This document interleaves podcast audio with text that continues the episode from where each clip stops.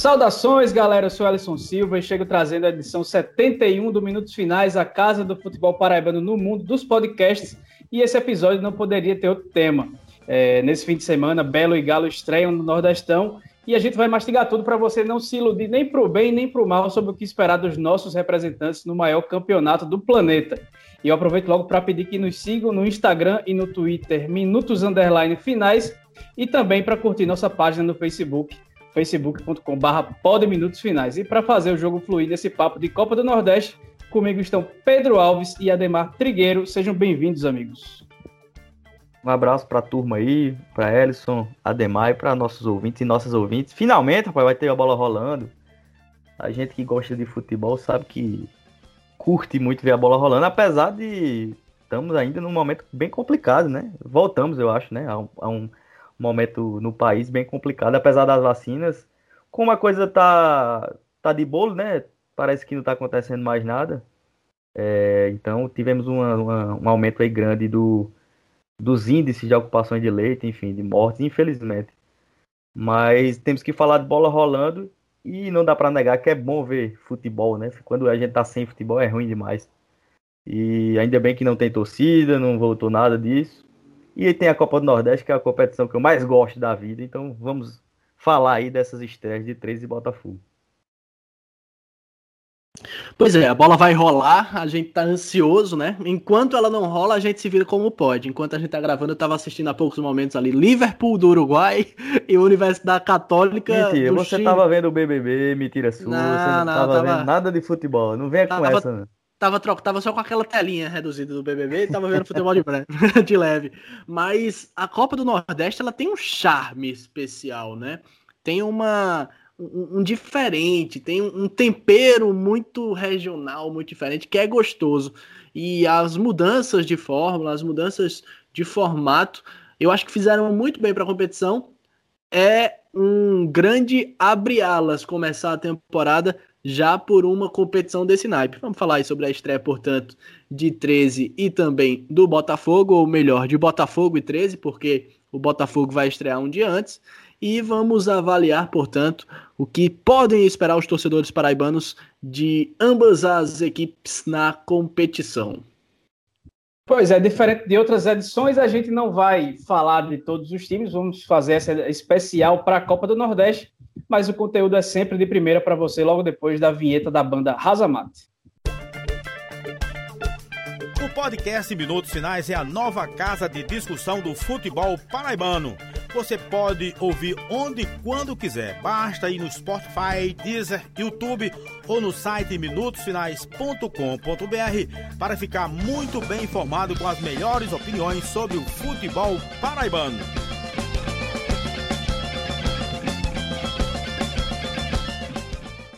Antes da gente começar no campo e bola, vamos lembrar dos nossos parceiros, para você que quer ficar por dentro do que acontece no futebol profissional e amador, no futsal, futebol de sete, campeonatos de base, até o Sub-Zero ele está lá cobrindo. É só seguir no Instagram, FUTPB, que o Rafael traz toda a cobertura completa em loco desses eventos, com todos os detalhes para vocês. Então sigam lá no Instagram, FUTPB.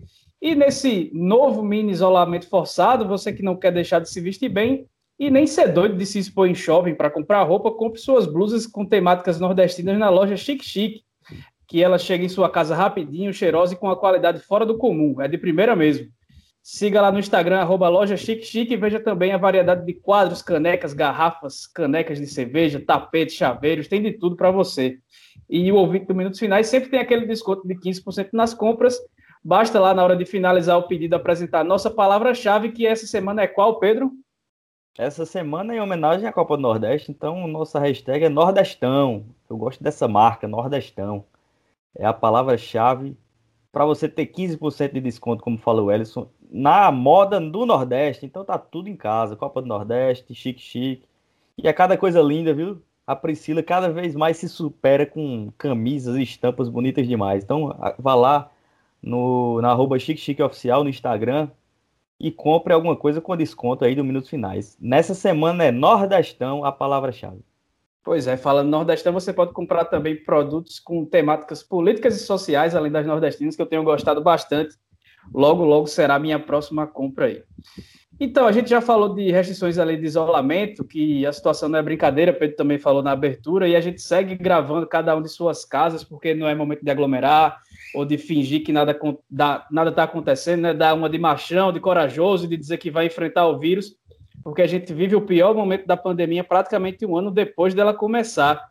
E a gente vai começar até algumas restrições, como o toque de recolher em algumas cidades, a orla aqui de João Pessoa e de todo o litoral da Paraíba vai ficar fechada para banhos e passeios.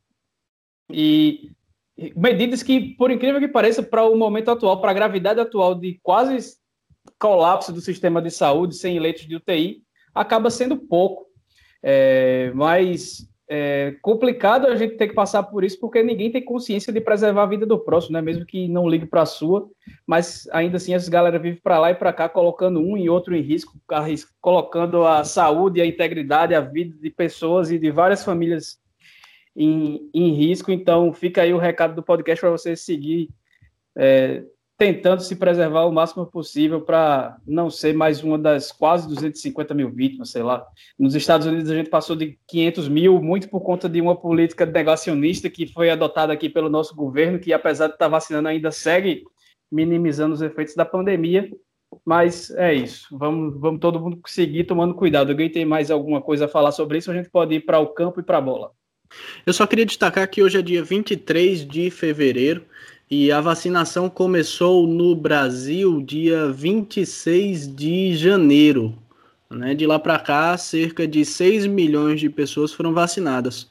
O Big Brother começou dois dias depois e Juliette já tem 10 milhões de seguidores.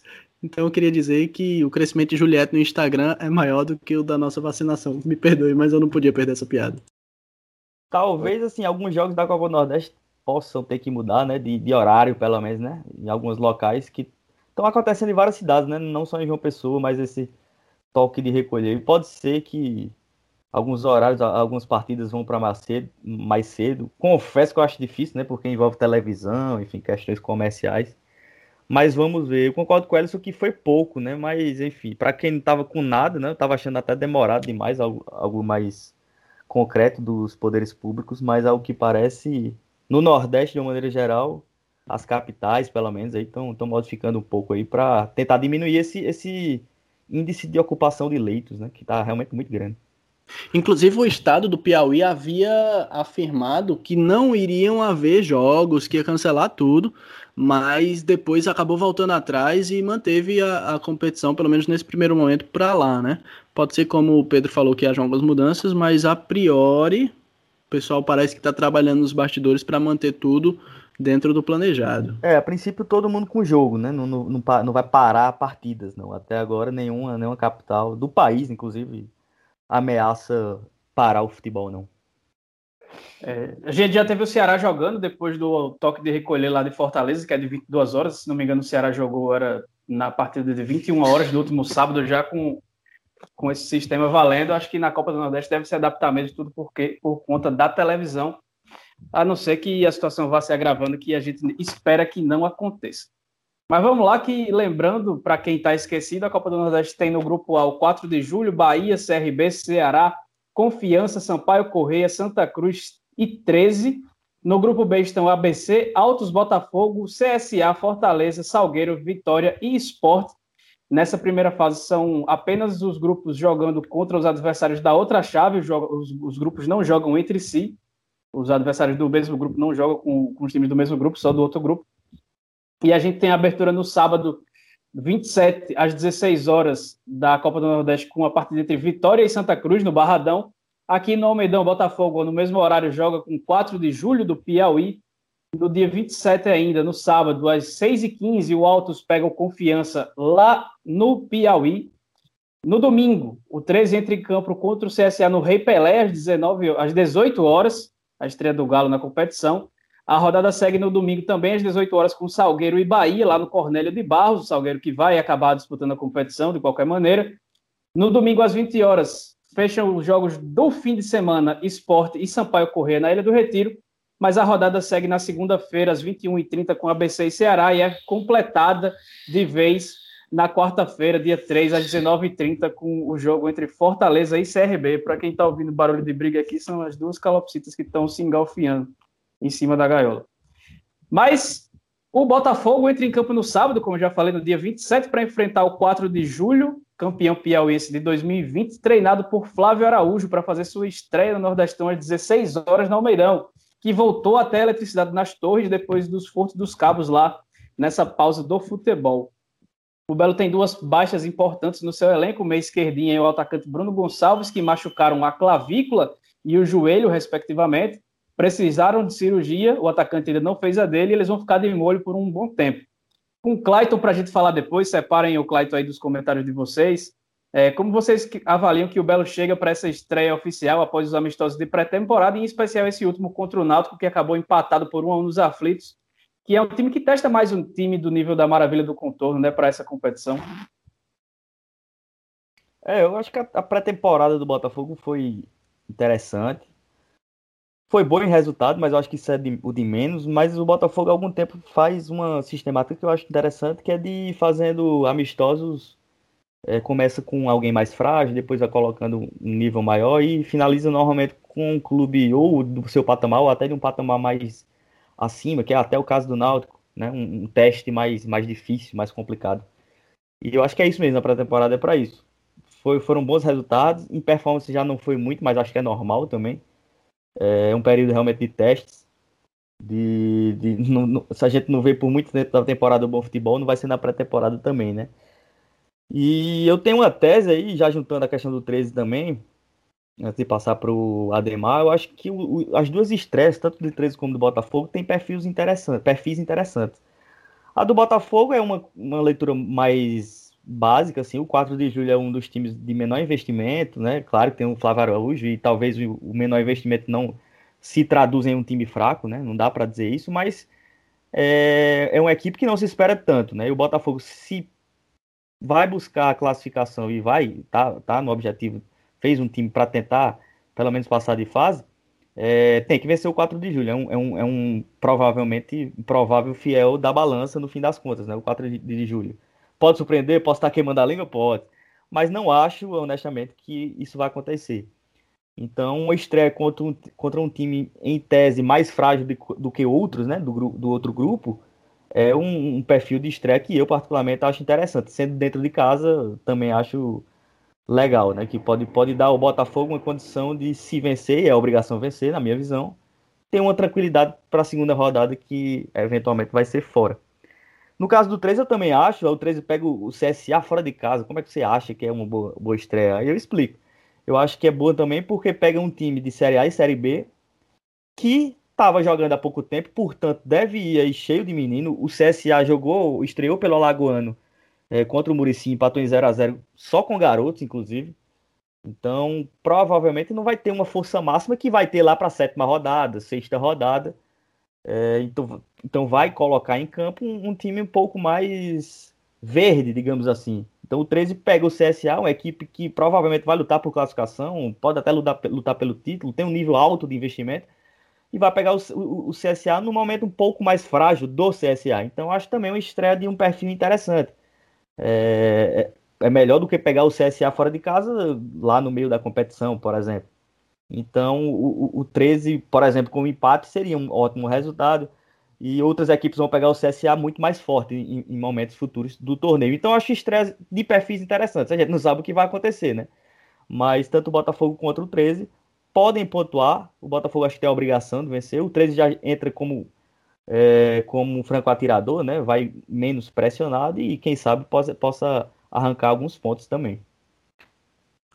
Pois é, eu, eu vejo dessa forma também. Eu acho que o Botafogo vai encarar a equipe de provável menor investimento, né? O 4 de julho, a gente não tem confirmação desses números, mas nem por isso é um time bobo, né? A começar pelo treinador, né? O 4 de julho é treinado pelo Flávio Araújo, que, diga-se de passagem, é um dos nomes de referência de comando técnico do 13 no passado não muito distante, né? Foi com o Flávio Araújo, por exemplo, que o 13 subiu de divisão e que acendeu no torcedor paraibano como um todo aquela paixão de que sempre que tem uma cadeira vacante de treinador, o pessoal diz, poxa, podia vir Flávio Araújo. É a mesma situação do Oliveira Canindé, a mesma situação do próprio Marcelo Vilar, enfim. É um nome respeitado entre treinadores aqui no nosso futebol e também na maior parte dos clubes do Nordeste. Só que o Botafogo tem um investimento superior. Eu não sei até que ponto que o Botafogo entra na competição deste ano para brigar pelas cabeças, como ocorreu duas temporadas atrás, quando chegou a ser vice-campeão do campeonato, ou melhor, da Copa do Nordeste. Mas eu acho que é um time que chega com potencial de brigar, de ser competitivo, de é, buscar uma vaguinha na segunda fase e de tentar ir galgando, tentar conquistando, tentar ir conquistando seu espaço na competição. Quanto ao 13, isso que o Pedro falou é muito pertinente. O CSA terminou a sua pré-temporada de 10 dias no interior pernambucano nesta terça-feira. E aí, é, dependendo de quando, quando o ouvinte estiver acompanhando esse nosso debate, pode ser que o CSA já tenha feito a primeira partida oficial com elenco profissional propriamente, que é contra o Jaciobá na quinta-feira mas que para essa partida, apesar de já mandar o time profissional, não se sabe exatamente até que ponto será, porque alguns atletas ainda não foram regularizados. O CSA teve uma campanha muito interessante na Série B do Campeonato Brasileiro em 2020, que terminou semanas atrás, terminou em quinto lugar, né? Foi o quinto colocado. Então, é, tem uma base muito interessante, mas passou por uma reformulação e ainda busca, inclusive, as principais peças do seu elenco. Tem negociações, por exemplo, com o volante William Correa, que, diga-se de passagem, também já foi campeão da Copa do Nordeste com o Santa Cruz em 2016. Tem conversas com o atacante Yuri Castilho. Quer dizer, ainda está buscando as peças que vão incrementar, que vão encorpar, que vão dar envergadura moral a esse esqueleto que tem hoje, mas não deixa de ser um time de investimento alto. Por outro lado, o 13 não fez uma pré-temporada convincente. O que se foi mostrado nos amistosos que a gente pôde acompanhar não foi nada animador e isso pode ser um fator dificultador, mas muito mais pelo próprio momento do 13 do que pelo momento do CSA, que, como o Pedro bem falou, é, vai estar tá no começo de temporada, não vai estar tá no auge de sua forma técnica e física, assim como outras equipes do mesmo grupo irão enfrentar mais adiante. Então, já que vocês partiram para o lado do 13 do CSA, vou inverter a ordem, depois a gente fala do jogo do Botafogo que estreia no sábado. É, o CSA, como bem Ademar falou, vem de uma campanha que quase conseguiu acesso na Série B do Brasileiro, dirigida por Mozart, que ainda não fez sua estreia na, oficial na temporada. Era aquele é, que jogou no Flamengo, né? O, volante, isso, né? Isso, cabelinho, ah, cabelinho Lembro demais, lembro demais. Cabelinho de miojo e tal, exatamente. É, vai, e o CSA, que vem de um, um, fim, de, um fim de temporada 2020 promissor, vai pegar o, o, o 13, é, o Galo que vem de um rebaixamento na Série C e de amistosos que deixaram bastante a desejar, com derrotas para a Globo e América de Natal, e a pior do que os resultados foram foi o desempenho, né? Que o Galo jogou muito mal, principalmente no jogo contra o América de Natal, que fez uma partida terrível. A gente já comentou sobre ela na edição passada do, do Minutos Finais. E sobre um jogo tão difícil para o time dirigido por Marcelinho Paraíba, o goleiro Jefferson e o executivo de futebol Joba falaram, é, já admitiram que o empate é um bom resultado jogando lá no Rei Pelé. Vocês veem também que o 13 joga por esse pontinho aí para voltar no lucro para Campina Grande? Eu concordo demais com o Joba, com o Jefferson. E acho interessante quando há esse tipo de, de percepção do campo, né, dos jogadores. É, confesso que não estou tão empolgado com o que o 13 pode oferecer. É, quem, quem, já me ouviu por aqui e outros espaços sabe que eu não achei uma boa a, a escolha do Marcelinho Paraíba. Eu acho que o 13 é maior do que essa, essa aposta de laboratório tão verde, né, que é o Marcelinho Paraíba como técnico. Então, particularmente, não não concordei, mas a partir de agora eu acho que tem que dar, dar ter, teve a convicção, tem que dar tempo, né? E o Marcelinho vai fazer seu trabalho, tentar imprimir sua filosofia. E esse início não tá tão legal, mas acho que faz parte também. É, foi uma pré-temporada complicada, né? O, o, o 13 tá bem mal na, no Campeonato Potiguar, né? Perdeu pro Globo e pro América. Mas faz parte. O, o, o, investimento não é alto, o Marcelinho é verde. Se teve a convicção, tem que ter calma. Mas eu também não espero que o 13 vai lá em Alagoas e conseguir um, uma vitória, né? Não, não vejo isso. Acho o empate um ótimo resultado, se acontecer. Se o 3 até jogar por isso, eu vejo total sentido. Seria muito bom o empate, inclusive. E a, gente tem que, tem que esperar para ver o que é que vai ser esse 13. Eu não foi uma boa pré-temporada, assim, em performance, nem em resultado, e o que mais importa é a performance. Continuo achando que é natural ainda não oferecer muita coisa, mas diferente do Botafogo, que também não foi bem, mas o 13 inspira um pouco de preocupação, né? A gente percebeu em campo algumas coisas preocupantes, principalmente no sistema defensivo, que em tese se organiza primeiro, né? Os, no, nos trabalhos normalmente se organiza primeiro a cozinha, né? E a gente viu alguns problemas bem, bem complicados. Espero que o Marcelinho possa ter sorte, é bom para o futebol paraibano e é bom para o 13. Se você for me perguntar se eu espero que isso vai acontecer, eu acho que não. Mas vejo que tem que ter paciência com o Marcelinho, já que essa é a convicção. Convicção essa que eu particularmente discordo. Eu acho que o Pedro foi muito feliz quando ele diz que se há convicção é necessário que haja paciência, né? A questão é, será que o torcedor vai ter paciência? Será que a diretoria vai ter paciência? A gente espera que sim, né? Eu, eu particularmente, torço muito pelo sucesso do Marcelinho, mas eu também acho que, num primeiro momento, ele ainda demonstra estar verde. A pré-temporada do 13 não foi animadora, muito pelo contrário, foi preocupante.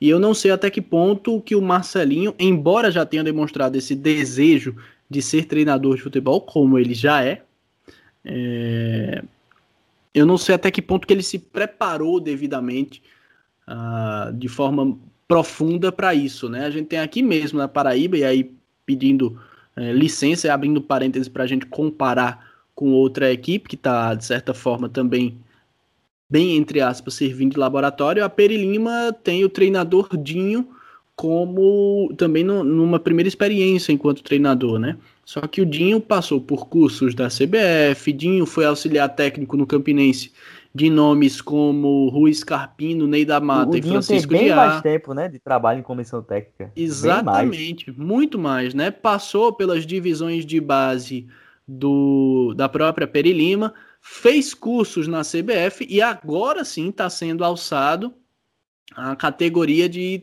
treinador de futebol, né? Então teve um processo. Processo esse que eu não enxergo no Marcelinho, apesar de saber e de é, é, concordar que nos últimos anos, mas de forma bem mais recente, ele já vinha demonstrando esse interesse em ser treinador e etc, né? Mas eu acho que, de modo geral, o 13 está se arriscando bastante, não só pela, pelo orçamento mais limitado, porque isso era normal, era esperado, mas pela forma como tudo isso vem sendo conduzido.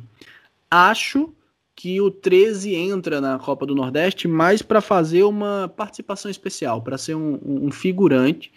Não acho que vá ser competitivo à altura da competição para brigar por algo mais concreto, por passar de fase, por exemplo. Não acho que o 13 entre na competição vislumbrando passar de fase. Acho improvável que isso aconteça. O futebol, futebol, tudo pode acontecer, mas eu não acho que o 13 entre brigando por uma classificação, pelo menos a preço de hoje não demonstra futebol e não tem elenco para isso, investimento também não.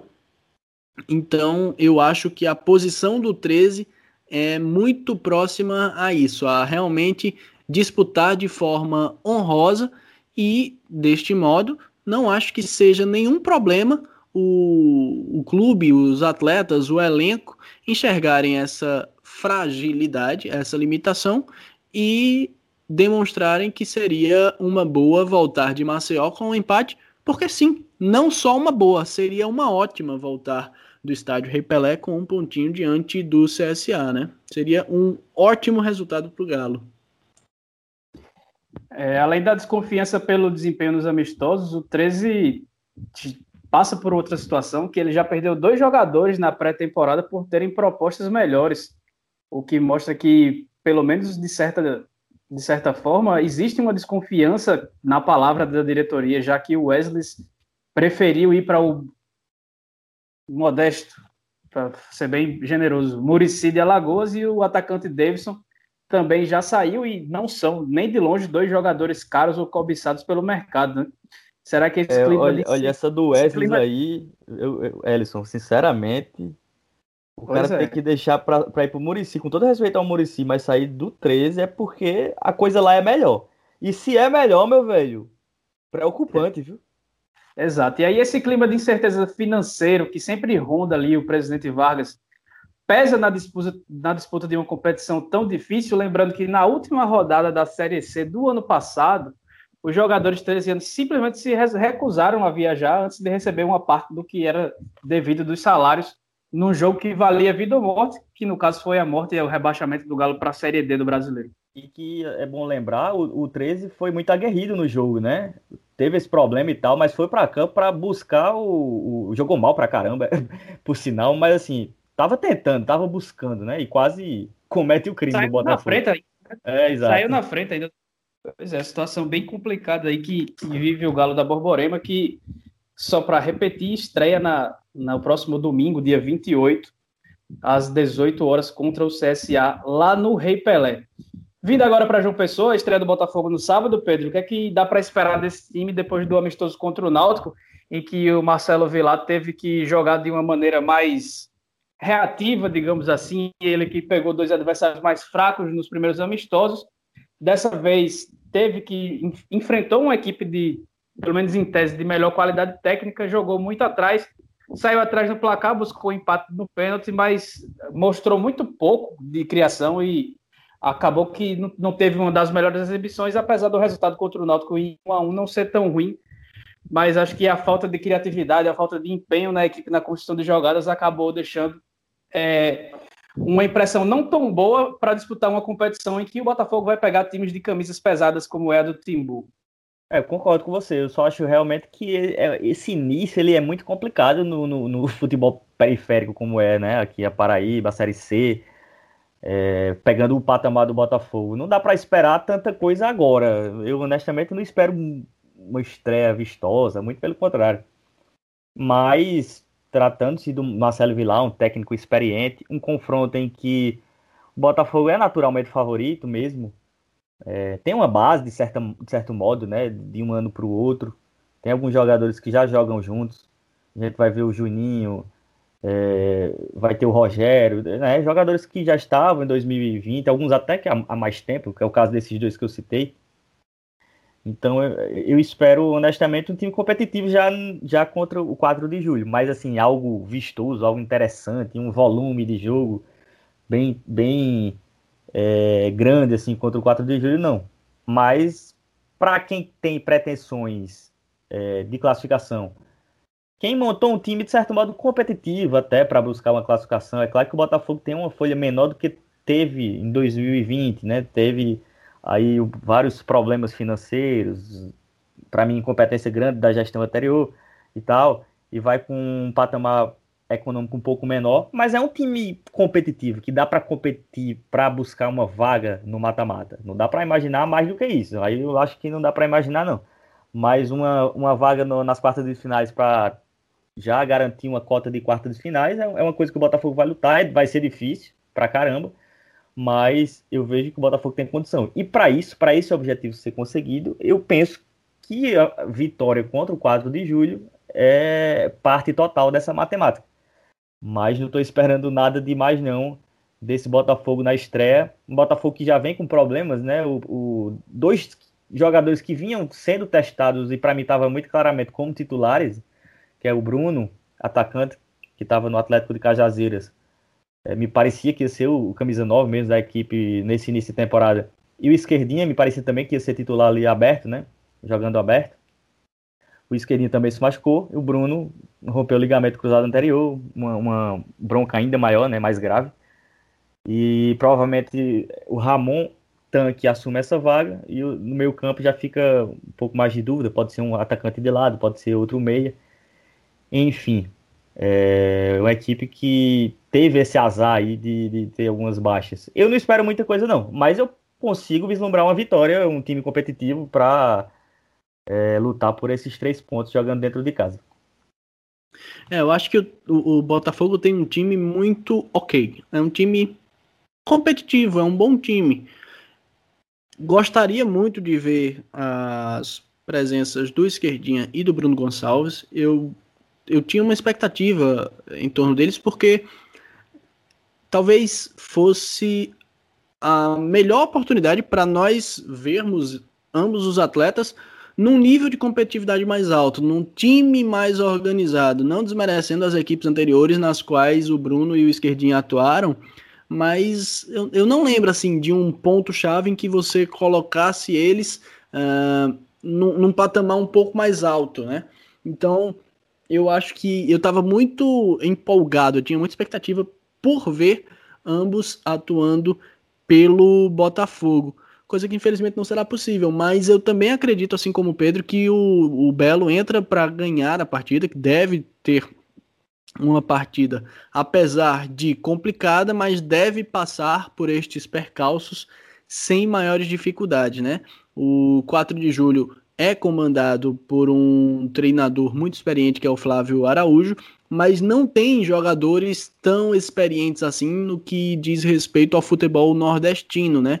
A gente conhece um ou outro atletas do time piauiense, tem o Wiltinho, que é um jogador experiente, 35 anos, rodado, passou pelo América de Natal, pelo Sampaio Correia, provavelmente deva ser o destaque da equipe, mas não tem nenhum outro atleta que seja um pouco mais conhecido. Ademar, o, ah. o 4 de julho que perdeu a estreia do Campeonato Piauiense 2021 para o Fluminense, né, do Piauí. O time do Eduardo, o Eduardo, jogou muita e bola do Bismarck. É, exato, exatamente. Bismarck também jogou no, jogou no 13, no Campinense, jogou muito bem no 13. Enfim, só para dar essa dimensão que o, o 4 de julho em casa acabou perdendo na estreia do Piauiense, tá, Demal?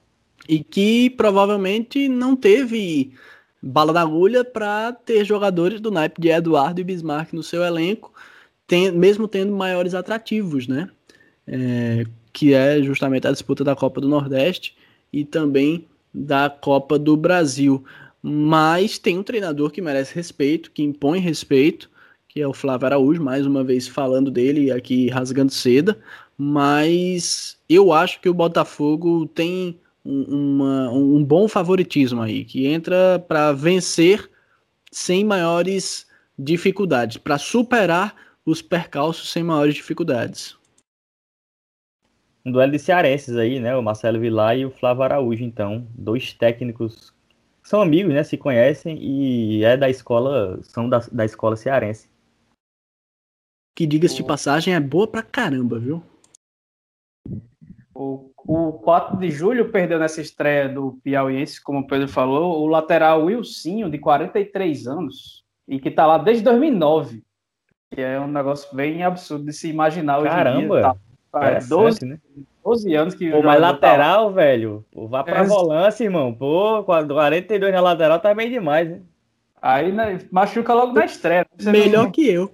Para pegar o ritmo demora um pouquinho mais. Então é complicado, mas ele acabou. Vai desfalcar a equipe, deve demorar um pouco para voltar. O 4 de julho que vem, numa maratona de jogos, vai jogar amanhã, dia 24, na quarta-feira, um dia depois da gravação, antes de viajar para João Pessoa. Então, já no começo da temporada, tem uma, uma correria e o, o 4 de julho, só para constar, entrou em campo nessa estreia do Piauiense na derrota por 2 a 1 para Fluminense do Piauí, com Jailton, André, André Vitor, Caio, Gilmar Bahia e Chico Bala, Vitor Recife, Edinaldo e Iltinho, Ted Love, Pica-Pau e Dudu.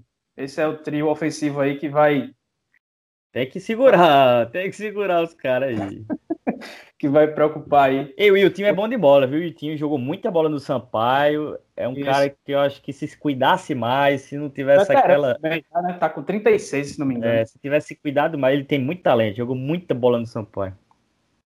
Pois é, e o Botafogo que o Pedro já falou, que perdeu o Bruno Gonçalves e o Esquerdinha, que são peças importantes para um elenco que é bem curto, tem o retorno do Clayton sacramentado, né? Só que falta botar no papel para que o meia vice-campeão da Copa do Nordeste de 2019, que até já tomou uma com os colegas do time aqui João Pessoa, na folga, claro, no aniversário do goleiro Felipe. É difícil que ele entre em campo aí nessa estreia da Copa do Nordeste. É, aqui passa ter esse acerto oficial, Pedro, para que o Marcelo Vilar possa utilizá-lo é, nessa, nessa temporada, nessa Copa do Nordeste. E como é que você enxerga a atuação do que deve ser o camisa 7, já que o esquerdinho se machucou, então ele deve tomar a camisa, tem alguma jogada de marketing, nesse, dentro desse esquema, desse esquema tático pretendido pelo Marcelo Vilar. Ainda tem espaço para ele fazer aquela dupla com o Marcos Aurélio no meio campo? Você passou para mim por gentileza sua, porque você sabe de tudo aí dessa questão do Clayton também. Mas assim, o Clayton é, tá acertado, né? Já tá em João Pessoa, já começou a treinar né, nessa segunda, nessa terça-feira que a gente tá falando e, e, gravando o episódio. Já começou a trabalhar, inclusive. Falta mesmo só o empréstimo da, da, da Ferroviária, né? A assinatura do empréstimo passando por Botafogo. Também acho que não joga no fim de semana. É possível já que, quem sabe, no próxima rodada já esteja ali pelo menos no banco de reservas, né? É, é um jogador que, na minha visão, na minha visão, pelo menos, escolhe a camisa que joga, escolhe o lugar.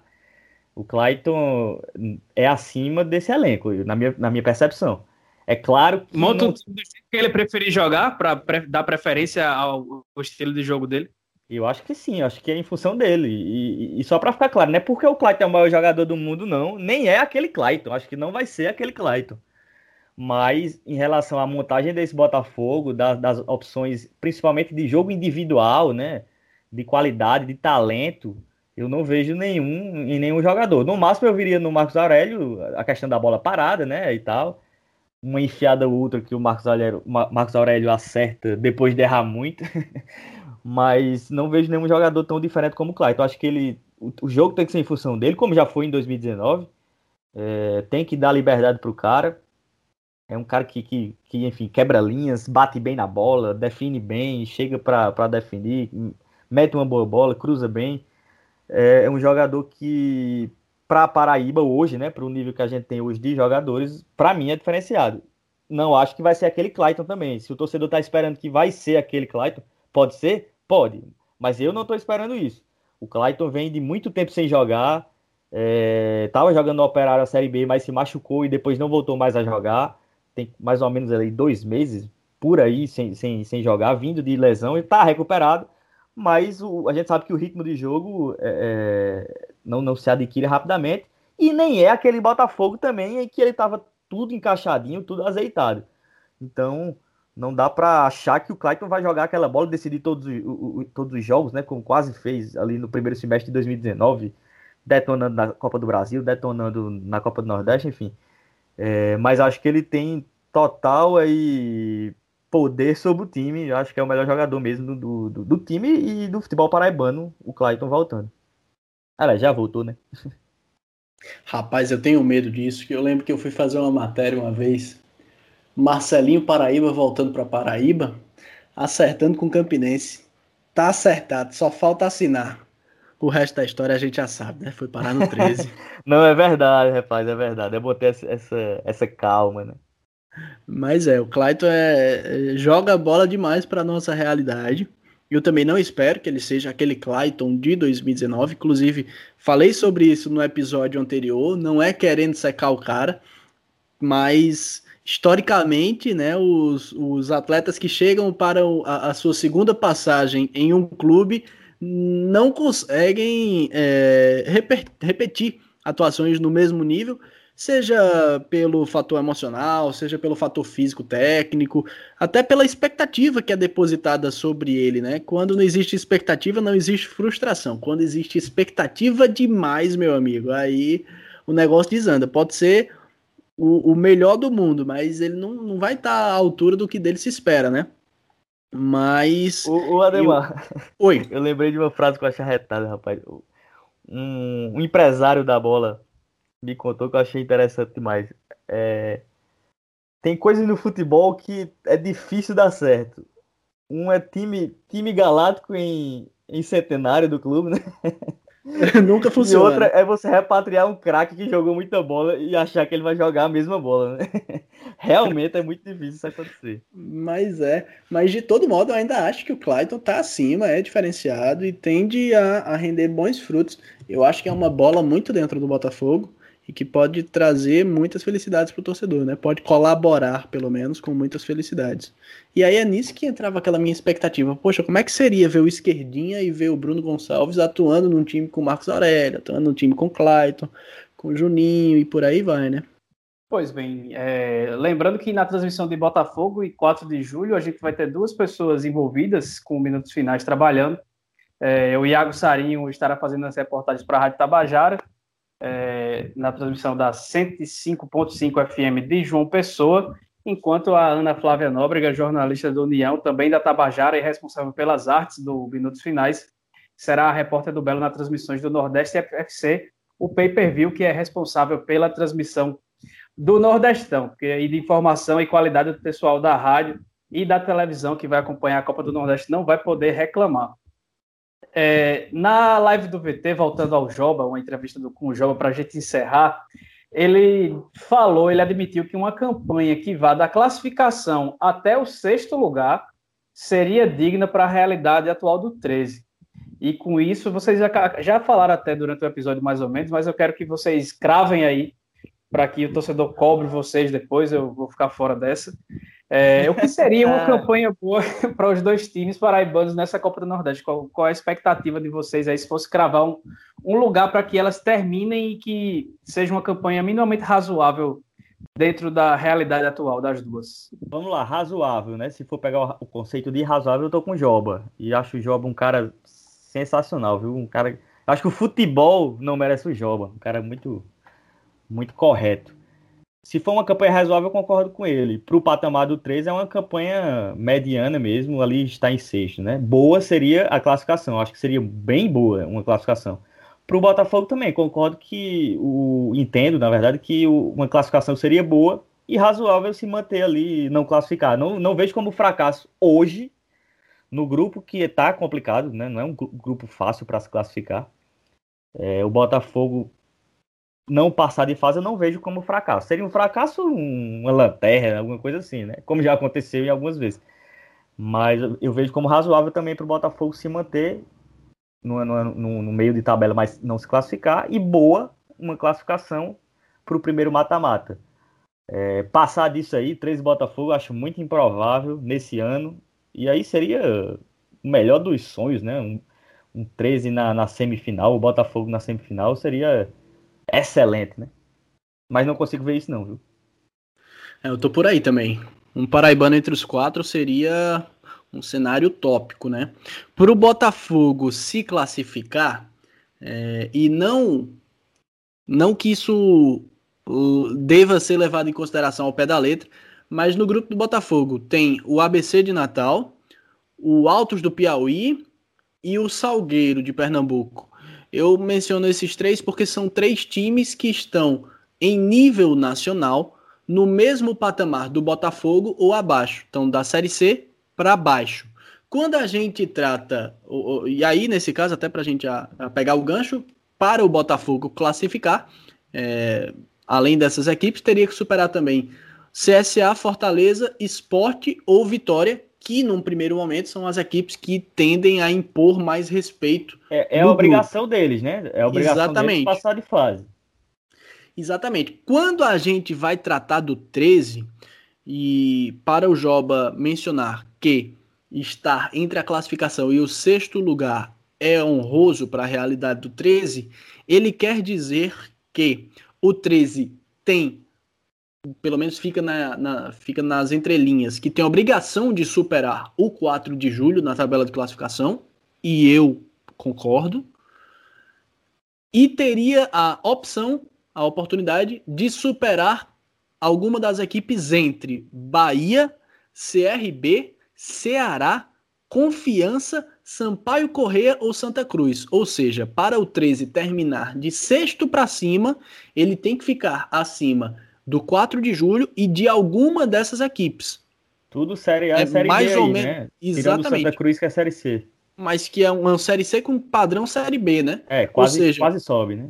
É, é, quer dizer, o 13 entende que superar uma dessas grandes equipes já é um bom negócio. E, de certa forma, a gente também não tem como discordar pelo momento em que vive o 13, né? Eu acho Ademar, que a só, só é rapidinho. É, se o 13 fica só acima do 4 de julho, por exemplo, na minha visão, não é fracasso, velho. Todos os outros ali estão realmente acima do 13, no patamar econômico, técnico, sabe? Então não vejo como fracasso. É, eu acho que é, como eu falava, é uma competição muito mais para ser disputada de forma honrosa.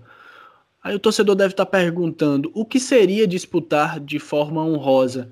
É não sofrer uma goleada histórica, né? É conseguir um ou outro empate fora de casa contra um desses times considerados é, muito superiores, que tem um padrão de investimento muito superior. De repente, o 13 não passar vergonha, por exemplo, contra o Fortaleza, contra o CSA, contra o Esporte, contra o Vitória. Eu acho que isso é uma participação honrosa, né? Conseguir beliscar uns pontinhos por ali e não, não entrar para fazer aquela campanha de ser o patinho feio do grupo, de ser o saco de pancada. Para a realidade do 13, infelizmente é isso.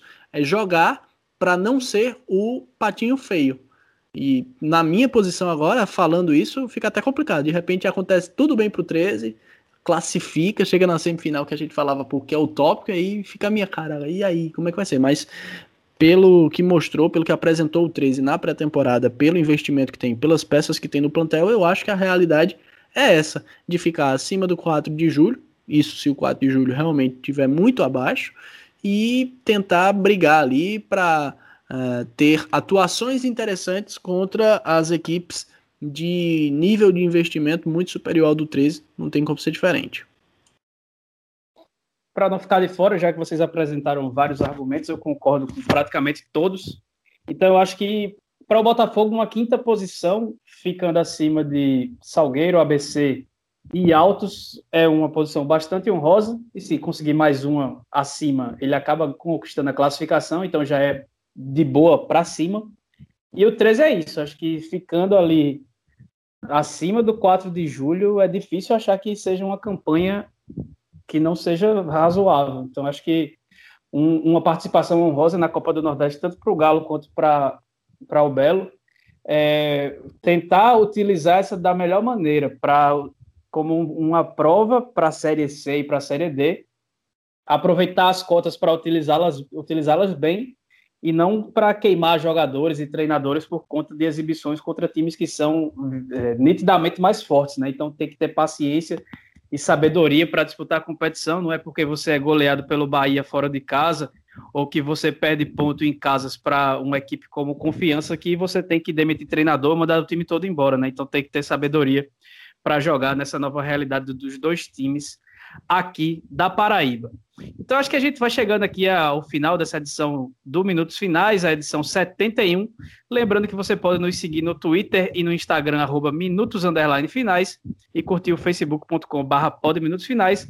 Além disso, ouça a gente no Spotify, no Deezer, no Apple Podcast, no Google Podcast e também no site podminutosfinais.com.br br Alguém mais tem algum recado? Fica a torcida, a expectativa por boas exibições e por evolução. Não deixa de ser uma competição laboratório, né? Que abre a temporada. O que importa realmente para ambas as equipes é o Campeonato Paraibano, que pode dar ao Botafogo a participação na Copa do Brasil em 2022 e que para o 13 vale bem mais, né? Vale a sobrevivência e o calendário na próxima temporada. Então, a Copa do Nordeste, por mais que a gente se empolgue, por mais que tenha um charme especial, não pode também ser vista pelos dirigentes como algo muito fora da curva, como um objetivo surreal, porque a realidade dos clubes também não permite que seja. Para o Botafogo dá para sonhar um pouco mais, para o 13 não. Pois é, acaba sendo um laboratório de luxo para equipes que têm ambições menores aí na temporada, que no caso são as o Campeonato Paraibano para as duas acaba sendo bastante importante pelas vagas na Copa do Nordeste e na Copa do Brasil, que garante dinheiro, além do título, né? Da hegemonia no estado, e para disputar uma Série D de Campeonato Brasileiro. Então, como laboratório de luxo, é bom, de luxo, é bom que as diretorias e os, e os clubes saibam utilizá-la com inteligência. Então, para todo mundo que acompanhou a gente aqui até o final, até a próxima. Valeu!